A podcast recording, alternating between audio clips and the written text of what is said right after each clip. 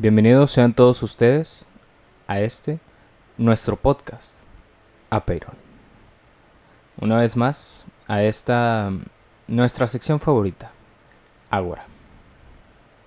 En esta ocasión me encuentro una vez más con el bro. ¿Cómo estás, bro? Hola, bro. Estoy bien. Me encuentro feliz. Mm, Fíjate. Qué bueno. ¿Tú cómo estás, bro? Yo estoy bien, estoy tranqui. Me gustaría comer, pero a mí todavía me falta un poco de tiempo. Entiendo. Pero bueno, hoy vamos a hablar sobre la décimo séptima o sexta. No, Séptima. séptimo. Décimo séptima idea de Platón. Ya un poco más cerca del final. Una vez más hablaremos sobre un tema de género. Bueno, de sexo. Pero no del sexo que ustedes piensan. No, cochino. Oigan. Tranquilos. Platón no dijo nada de ese sexo. Sé que la cuarentena pues los tiene ahí un poco alborotados hormonalmente, pero Tranqui, por favor. al tiro. Hablamos sobre conceptos relacionados con el machismo. Un poco. Relacionados. En, en esta idea en específica no. No tanto. Pues no, de hecho no. Ah, ok. Bastante bonita la idea. Ah, adelante. La idea dice lo siguiente. Las niñas deben ser educadas en igualdad de condiciones con los niños. No hay más. ¿Quién estaba de acuerdo con esta idea? Em, con respecto a esta idea, hay tres personas que dieron un argumento y su postura frente a esta decimoséptima idea de Platón. Las tres son a favor Ok. y son es una de Mary Wollstonecraft, la segunda de John Stuart Mill Mm. y la tercera de Simone de Beauvoir. Hay unos cuantos unas cuantas decenas de siglos después. Pues ¿qué se puede mencionar de esta idea? La verdad me gusta, me gusta esta idea, o Claro. sea, estoy muy de acuerdo en esto. Aquí me alegra ver que no hay machismo.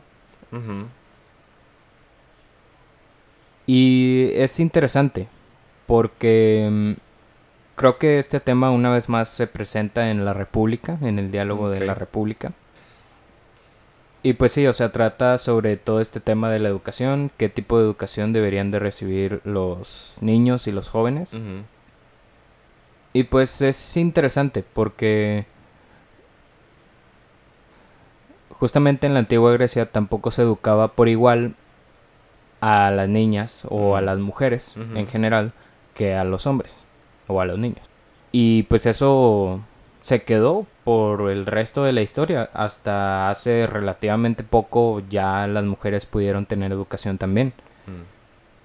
Pero es interesante porque pues Platón desde el 300, 400 antes de Cristo o antes de nuestra era plantea esta idea de que pues realmente todos los niños y niñas deberían de recibir la misma educación.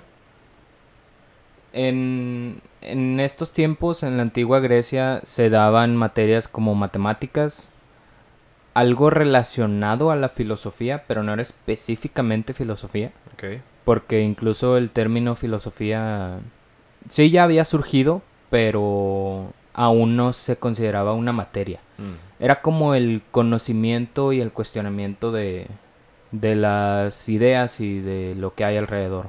Es eh, algo así se impartía en esa materia. Y otra que era muy importante era la gimnasia. La gimnasia era una materia también se podría decir forzosa en, en la escuela, en la educación de la antigua Grecia. Y un fun fact Platón, el nombre real de Platón pues era Aristócles, ya lo mencionamos en el primer capítulo de esta Así es. saga, que era Aristócles, pero su maestro de gimnasia le puso Platón, porque Platón significa de espaldas anchas. Pero, mm, pues, ¿qué opinas de esta idea, bro? Una idea muy bonita. Sí, lo es. O sea... O sea, me agrada que desde un principio plantea que tanto niños como niñas deberían tener la misma formación. E incluso estar en su misma aula. Sí, sí, de hecho. Sí, a mí también. Y estaría interesante cuestionar e investigar qué hubiera pasado si esta idea se hubiera tomado en cuenta por parte del Estado. O sea, yo creo que el pues el machismo tal vez no estaría tan incrustado en la sociedad como lo está ahorita, Ok. porque a lo largo de la historia se hubiera demostrado que las mujeres tienen la misma habilidad de sabiduría y aprendizaje que el hombre, entonces estaría interesante. Así es. Pero bueno, eso es todo por hoy. Por este episodio. Nos escuchamos. Bye.